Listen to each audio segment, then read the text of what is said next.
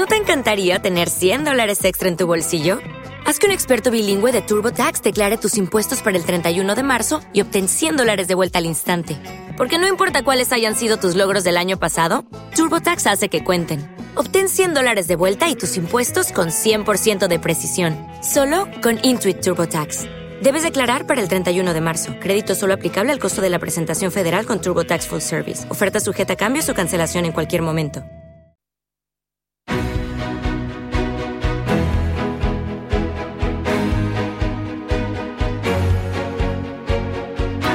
Zona Value, el Club de los Inversores Inteligentes, patrocina el consultorio de fondos.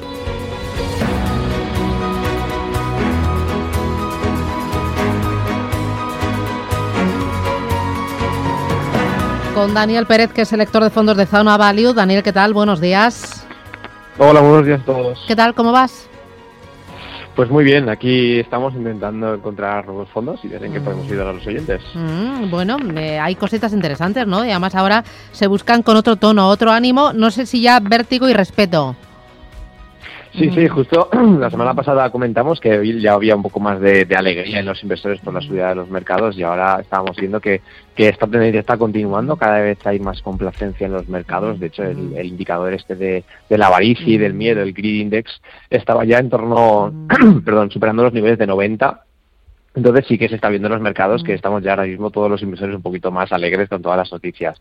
Entonces, bueno, los, los inversores están animando, es un buen momento, sobre todo de cara a final de año, mm. que mucha gente lo utiliza para hacer un poco pues como análisis final del año, ver qué productos cambian y demás, pues un buen momento para buscar nuevos productos y encontrar fondos que te puedan servir para los próximos mm. años. Bueno, luego vamos a hablar de fondos concretos, pero antes saludo a Rubén Escudero, que es periodista en Invertia, el diario económico del español, y lleva toda la pata de fondos de inversión. Rubén, ¿qué tal? Buenos días. Muy buenos días, Susana. Bueno, no, ¿a, cuántos a, cuántos webinars asistes al cabo del día? Porque esto es un no parar, ¿no? Es casi peor que antes. Pues es casi peor, sí, porque es más fácil y como no pierdes tiempo en desplazamientos aquí, en, al menos en Madrid, pues realmente esos huecos que se dejan se van cubriendo con webinars, pues dos o tres todos los días seguro. Mm. Y alguno coincidirá incluso en tiempo. Sí, sí, sí, es, más de uno del que tiene que salir un poquito antes para enganchar otro, vamos, es una abordaje pirata casi. Eh, oye, eh, por eh, las noticias que han salpicado la industria de gestión de activos en estos últimos días, ¿por dónde empieza, Rubén? ¿Qué me cuentas? Bueno, yo creo que lo primero, beneficios de las gestoras, porque mm. al final en sus cuentas se está notando la crisis del COVID. Eh, publicábamos nosotros hace un par de días, eh, con datos de los CNMV a cierre de junio, que casi 40 gestoras de fondos han entrado en pérdidas precisamente por el coronavirus, que son el doble que en 2019. Eh, en concreto son 37 las gestoras que estaban en números rojos a, cierre del primer semestre y, y con un resultado que si bien es positivo porque en el agregado son 315 millones, eh, ha descendido porque respecto al mismo periodo del año anterior es un 5,7% menos, pero el problema es eso, el número de gestoras que han entrado en pérdidas. Eh, de esas 37, porque cuando el año pasado a estas alturas eh, eran 21, eh, con lo cual pues se ve, se deja notar que la crisis ha pasado a efectos. por ejemplo, a la cola quienes estaban eh, con las mayores pérdidas son Quintet, Dunas y Novobanco. Es verdad que algunas de estas gestoras tienen sus propias, digamos, crisis internas u otras historias paralelas. Quintet y Novobanco, en concreto, sus matrices están en venta, con lo cual tienen, pues bueno, operaciones corporativas también encima, que eso siempre genera incertidumbre eh, en el inversor, pero, pero son las que más pérdidas tenían. Eh, en cabeza, con mayores beneficios, y curiosamente, BBVA eh, es curioso y hago un paréntesis porque BBVA precisamente este año es quien más reembolsos netos en fondos está teniendo. De hecho, hasta octubre BBVA tenía más de 1.800 millones de salidas netas de dinero y sin embargo eh, a cierre de junio, cuando sus reembolsos eran cercanos a los 900 millones, tenía 51 millones de beneficios. Con lo cual, pues bueno, eh, el, el, inversor, el cliente debe comprender que en la industria de fondos reembolsos no siempre es igual a, pérdidas porque entran en juego otras variables como son las comisiones o las retrocesiones que sobre todo las gestoras bancarias suelen modular eh, para aparecer mejor en la foto según el momento del año.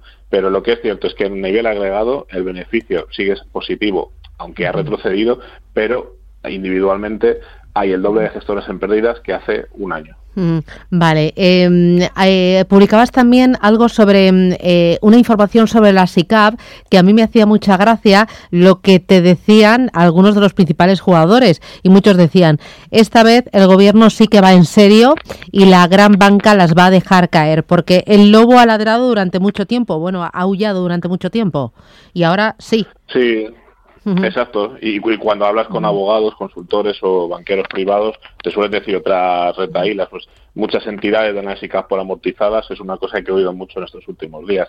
Eh, se, se, está proponiendo por algunas entidades, especialmente las más grandes, una, digamos, eh, escapatoria al, requisito que el gobierno pretende imponer de los 2.500 euros mínimos eh, de inversión por cada partícipe en la SICAP para que éstas sean consideradas instituciones de inversión colectiva y, por tanto, sigan manteniendo su ventaja fiscal de tributar al 1% en sociedades y es que pues que cada uno de los 100 partícipes que se le exige a una SICAP para que sea colectiva invierta como mínimo 2.500 euros.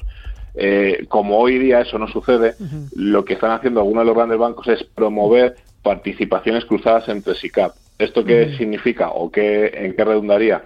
Que el accionista de control de una SICAP tendría que invertir eh, 250.000 euros en el agregado, es decir, 2.500 euros él mismo en otras 100 SICAP de ese mismo banco. Y así todas las SICAP hacerlos unas con otras, de tal forma que las SICAP quedarían copadas por otras SICAP en su, en su accionariado, el banco cumpliría eh, con lo de los 100 partícipes y además con los 2.500 euros de cada partícipe y además no tendría que salir al mercado o a buscar, como se llama entre sus propios trabajadores de la entidad, mariaches o hombres de paja, inversores externos que además le pusieran ese dinero. Eh, ¿Qué ocurre? Que bueno, es una fórmula que genera dos dudas. La primera, no todas las entidades van a poder hacerlo, porque para poder hacer esa fórmula, como mínimo deben tener 100 SICAP para poder hacer esas participaciones cruzadas. ¿Quién son en España quién tiene más de 100 SICAP? Santander, BBVA, Bankinter, Credit Suisse, VS, Sabadell Urquijo y CaixaBank. Eh, hay varias entidades que están muy cerca pero que no lo lograrían. Por ejemplo, Bancamart, por ejemplo, eh, pues aparte de Bancamart, Renta 4, Ambank o BNP Paribas, que están entre las 85 y las 50 sociedades de inversión. Mm. Y no lo lograrían, pero esas siete primeras sí lo harían. Eh, el problema cuando hables con algunos abogados es, vale, nosotros podemos hacerlo operativamente, no nos llevaría demasiado trabajo a las entidades, pero a lo mejor luego llega Hacienda, que es la que va a tener la última palabra y ya no la hacen en nube, y a lo mejor después de hacer todo el tinga, de dice Hacienda, oye, es que esto no me sirve, porque es que lo que estoy viendo es que todas las SICAPs, tus accionistas son otras SICAPs del banco y esto a efectos fiscales no me sirve, no son verdaderos partícipes. Entonces, puede ser una vía de escapatoria para muy pocas entidades, pero las que las hagan tampoco tienen la garantía de que vaya a servir. Entonces, bueno, veremos a ver al final todo esto cómo queda. Estupendo. Pues eh, lo dejo aquí, Rubén, que voy justita de tiempo. Muchísimas gracias por ponernos al día y cuídate mucho. Buen trabajo. Por buena semana y buen fin de semana. Gracias. Eh, oye, Daniel, me, empiezan ya a mandar consultas sobre fondos de inversión los oyentes al 609-224-716. Y mira, eh, me pregunta uno de los oyentes, dice, ¿qué diferencia hay entre el Capital Group New Perspective y el Ah, no, mira, es que son los dos los mismos. Dice, soy Fernando de Burgos. Es Capital Group New Perspective BH Acciones y el Capital Group New Perspective B Acciones. En uno pone Eurohead y en otro simplemente Euro. Sí, lo tengo, claro. Comentar que el Capital Group a ver. Ya que estamos, es un, es un fondo que me encanta, es un, es un fondazo. es un el otro día lo dijiste, ¿eh? Es, es, un fondo que a mí me encanta, la verdad, que es muy recomendable para todos los inversores. Se te ve ahí este brillito en los ojos, se te nota. desde luego que sí, desde luego que sí. Me cambia la voz cuando hablo del Capital Group. pues mira, este fondo, eh, lo, que, lo que comenta el inversor, eh, la H final, esto es muy interesante, estas letras significan eh, la cobertura de la divisa, ¿vale? Normalmente cuando un fondo, ya sabemos que este fondo es un fondo global, por lo tanto estás expuesto a otras divisas, principalmente al dólar, que es la, la divisa donde están referenciadas la mayoría de las acciones. Entonces, en este caso, cuando después de las, del nombre de los fondos siempre viene una serie de letras, como en este caso la B y luego la H y luego ACC, por ejemplo. Entonces, en este caso, la H significa que el fondo está cubierto y tiene cubierto el riesgo de divisa. Normalmente lo cubren con la divisa principal. Entonces, en este caso, la diferencia entre la clase B y la clase BH sería que la BH tiene el riesgo dólar cubierto. Y de hecho, si pones un gráfico de ambos fondos, se verá que hay ciertos años donde ha habido más volatilidad en las divisas, que hay diferencia. Por complementar también el ACC que hay después significa acumulación, que significa que el fondo no reparte beneficios, sino que lo acumula, que es lo normal. Y si pusiera DIS, eh, que en este caso es distribución, sería pues que reparte eh, dividendos o beneficios que va generando de forma periódica, ¿no? Entonces es muy interesante porque muchos inversores se quedan con que un fondo es un nombre, pero dentro de ese nombre hay muchas clases diferentes. Yo he visto fondos que tenían más de 30 diferentes porque depende del tipo de comisión de entrada, del tipo de si es cobertura o no cobertura, si es de acumulación de distribución, en fin, hay muchas clases y bueno, es interesante conocerlo para encontrar la que más sea tus necesidades. Eh, hay una norma clara sobre cuando uno eh, compra un fondo de inversión eh, oye, la clase A, la clase C, siempre hedge, eh, ¿hay algo que, que, nos pueda orientar? Sí, hay una serie de, reglas básicas, pero son bastante cambiantes. Lo de la H, o que ponga la palabra edged, eh, suele ser el símbolo de que está cubierto, aunque hay fondos que no lo ponen y está cubierto, pero por regla general lo es.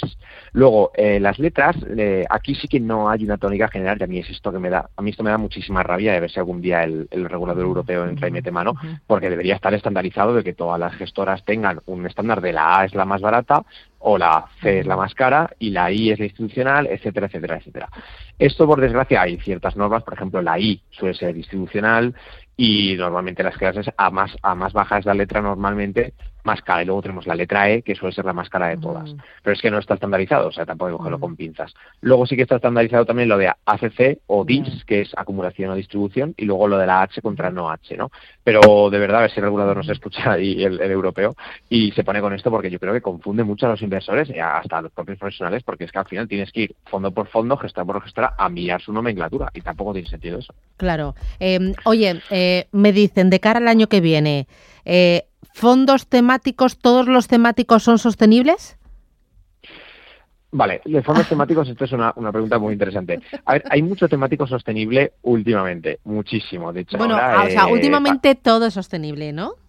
Efectivamente, eso por otro lado. No, no, lo, quería decir, pero sí, ahora mismo hay una, una, una, un greenwashing que llaman, hay una limpieza verde, un toque. Yo, digo que los fondos altos tienen un toque verde, ¿no? ¿Qué, qué, es esto del greenwashing? A ver, que empezamos con las palabrejas. El, es este, pues esta limpieza para, para parecer ESG. Muchos fondos que no lo eran, pues te, te cambian dos acciones, te ponen en el discurso que tienen no sé qué y, ya son verdes, ¿no? Y, y de eso nada. Ya. Entonces, Perdón, entonces aquí por ir al tema que me has comentado, los fondos mm. temáticos y los fondos ESG. Los fondos sostenibles son un tema y luego tenemos los fondos que son temáticos dentro de sostenibles. Por ejemplo, tú puedes tener un fondo que sea socialmente responsable e invierta de forma global o un fondo que sea socialmente responsable y que encima invierta, por ejemplo, en una temática, como puede ser el eh, cambio climático o el tema del agua o el tema de la eficiencia energética, por decir algunos. Mm. Entonces, no confundir mm. ESG con temático ESG ni temático, porque tú puedes ser un temático y contaminar más que nadie, porque puedes invertir, no sé, en algún tipo de temática concreta, la, que sea, ¿no? Inteligencia artificial, no sé, X. Entonces, no confundir términos porque son cosas diferentes, pero sí, como bien has comentado, cada vez hay más ESG y cada vez hay temáticos. Yo creo que si tuviera que decir algo que está de moda, son los temáticos y el tema growth, desde luego. Muy bien, muy bien. Pues nada, que se nos fue el tiempo. Daniel Pérez, de Zona Value.